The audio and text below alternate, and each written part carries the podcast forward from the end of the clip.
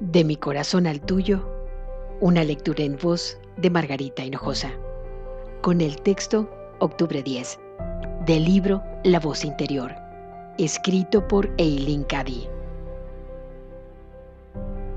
Lo que está en lo profundo de tu ser se refleja en el exterior. Cuando haya orden, armonía, belleza y paz en tu interior, eso se reflejará en todo lo que hagas, digas y pienses. Mientras que si hay confusión, desorden y desarmonía en tu interior, no podrá quedar oculto, sino que se reflejará en tu forma entera de vida.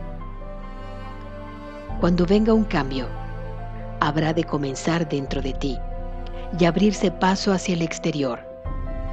Entonces, será duradero y nada será capaz de desequilibrarlo. No te quedes sentada esperando que cambie tu vida. Entra en acción y haz algo al respecto. Puedes empezar ahora mismo actuando sobre tu propio estado interno. No tienes que esperar a que cambie alguna otra persona. Puedes experimentar tu propio cambio sin necesidad de retrasarlo más. Da constantes gracias por ser capaz de hacer algo al respecto sin mayores obstáculos. Si hay obstáculos, se encuentran en tu interior. Por lo tanto, tú eres la que puedes hacer algo respecto a ellos.